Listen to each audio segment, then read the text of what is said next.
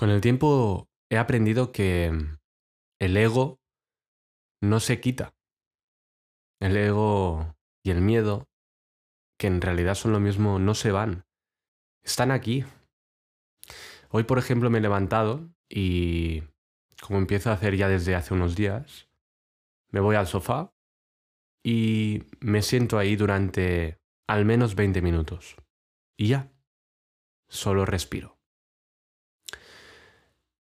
Y es curioso porque hay momentos de silencio puro en el que simplemente con todo tu cuerpo respiras.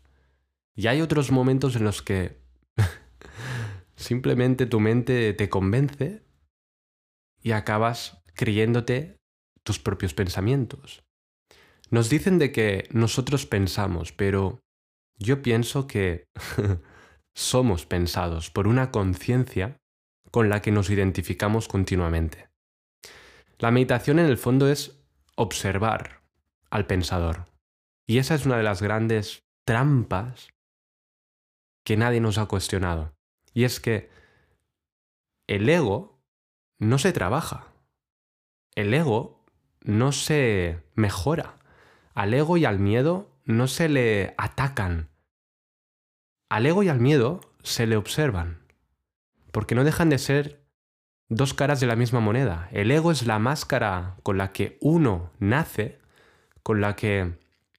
Mentira, con la que uno nace no, con la que uno crece y empieza a desarrollar de entre los cero años y los ocho años, los primeros ocho años de, vida marcan mucho, ¿no? El, ego, la máscara social con la que uno se adapta para no, para no de alguna forma ser o sentirse inadaptado al, sistema social en el, que, en el que convive.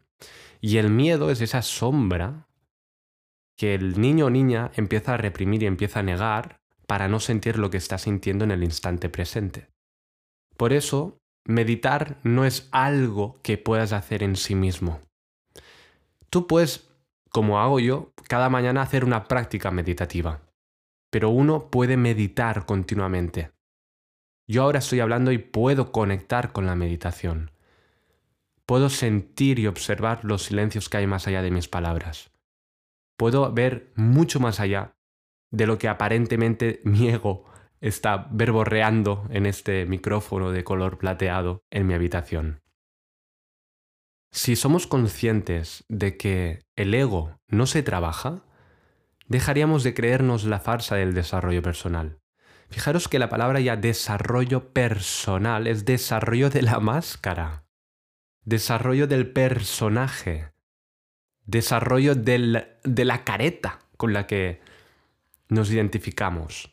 Y pensamos y creemos, y somos pensados mejor dicho, de que esa careta pues ah, puede, hacerse grande y tiene un pasado, tiene una historia, tiene un futuro, tiene unas expectativas, tiene unos deseos, tiene unos miedos. Pero en vez de intentar trabajarlo, ¿por qué simplemente le dejas vivir su propia vida y te das cuenta de que en realidad lo que es que hay detrás de tu conciencia con ese no se puede explicar con palabras? Todos respondemos a tres preguntas. ¿De dónde venimos? Quiénes somos y hacia dónde vamos. Y la pregunta más importante del quiénes somos no se puede responder desde la máscara, desde la persona. Es imposible. Porque esta persona, esta máscara social, está completamente vinculada con el instinto de supervivencia. Verás,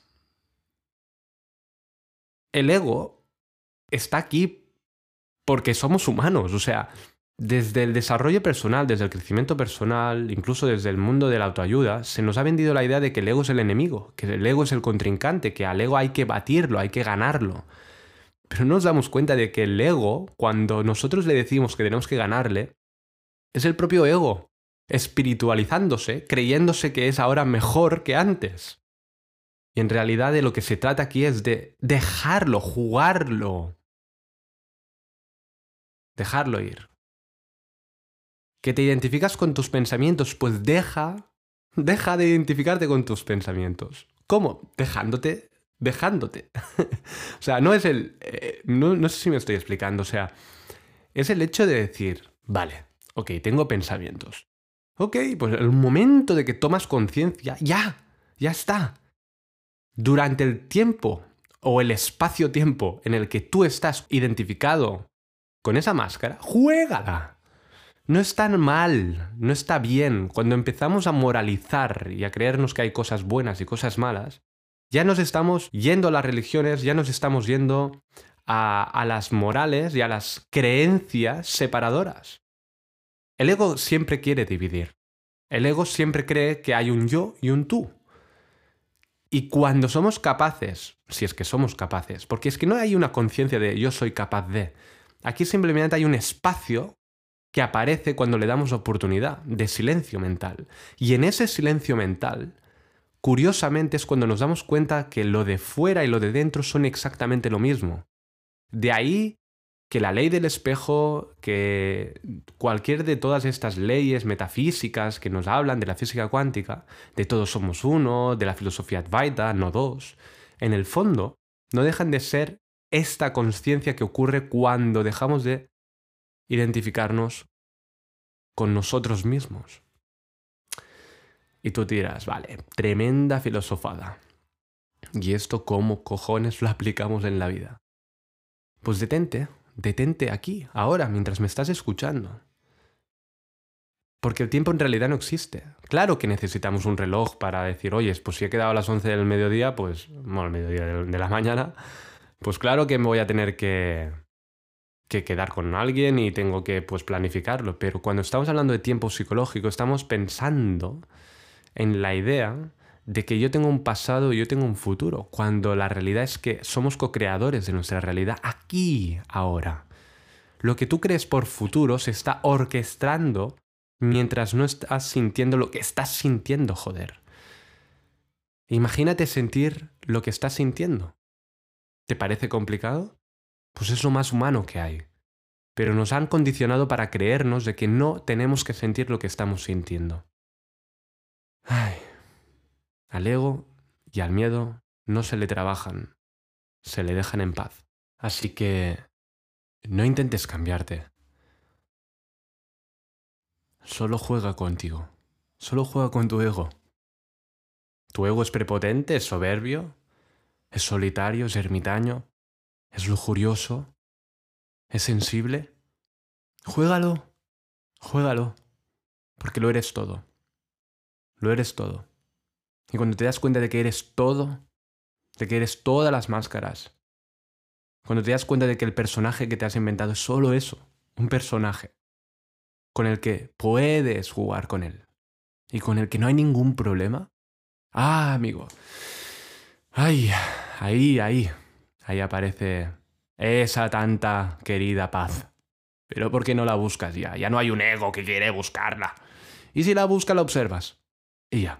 Nos vemos.